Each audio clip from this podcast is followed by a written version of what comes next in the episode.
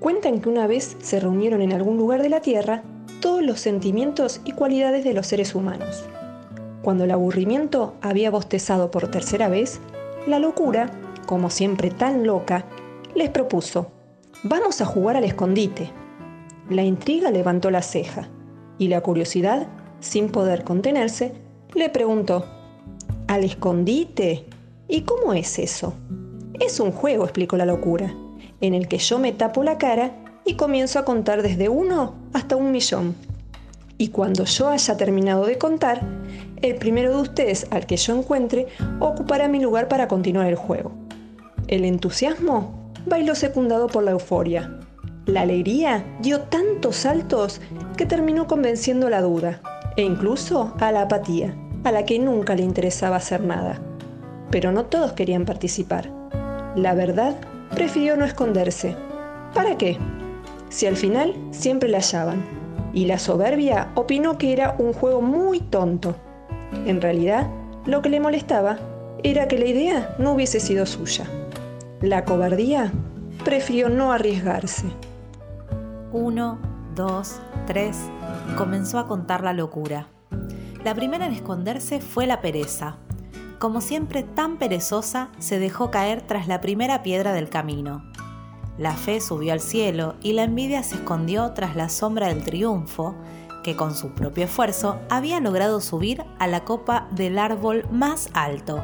La generosidad casi no alcanzó a esconderse. Cada sitio que hallaba le parecía maravilloso para alguno de sus amigos que si un lago cristalino para la belleza, que si una hendida en un árbol, perfecto para la timidez, que si el vuelo de una mariposa, lo mejor para la voluptuosidad, que si una ráfaga de viento magnífico para la libertad, y así terminó por acurrucarse en un rayito de sol.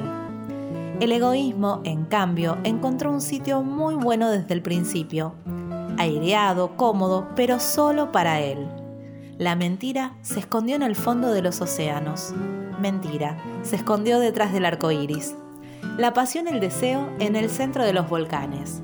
El olvido se me olvidó dónde se escondió, pero eso no es lo más importante.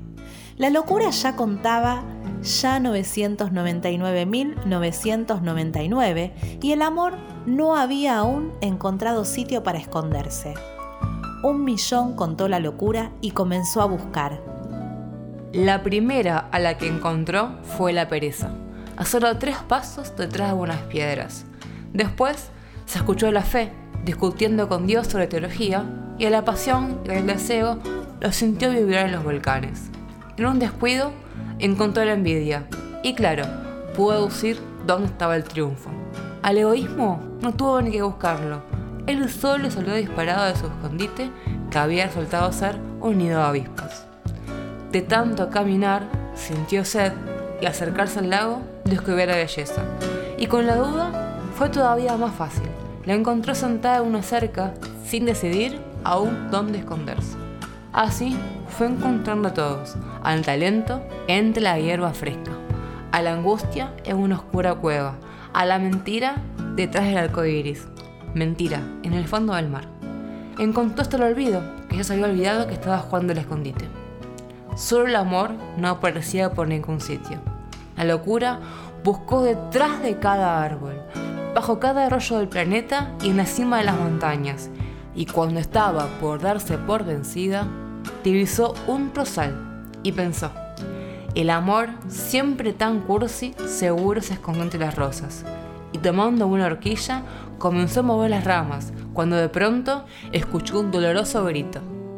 Las espinas habían herido los ojos del amor, de locura, no sabía qué hacer para disculparse. Lloró, rogó, pidió perdón y hasta prometió ser su lazarillo. Desde entonces, desde que por primera vez se jugó en la tierra el escondite, el amor es ciego y la locura siempre lo acompaña. María Benedetti.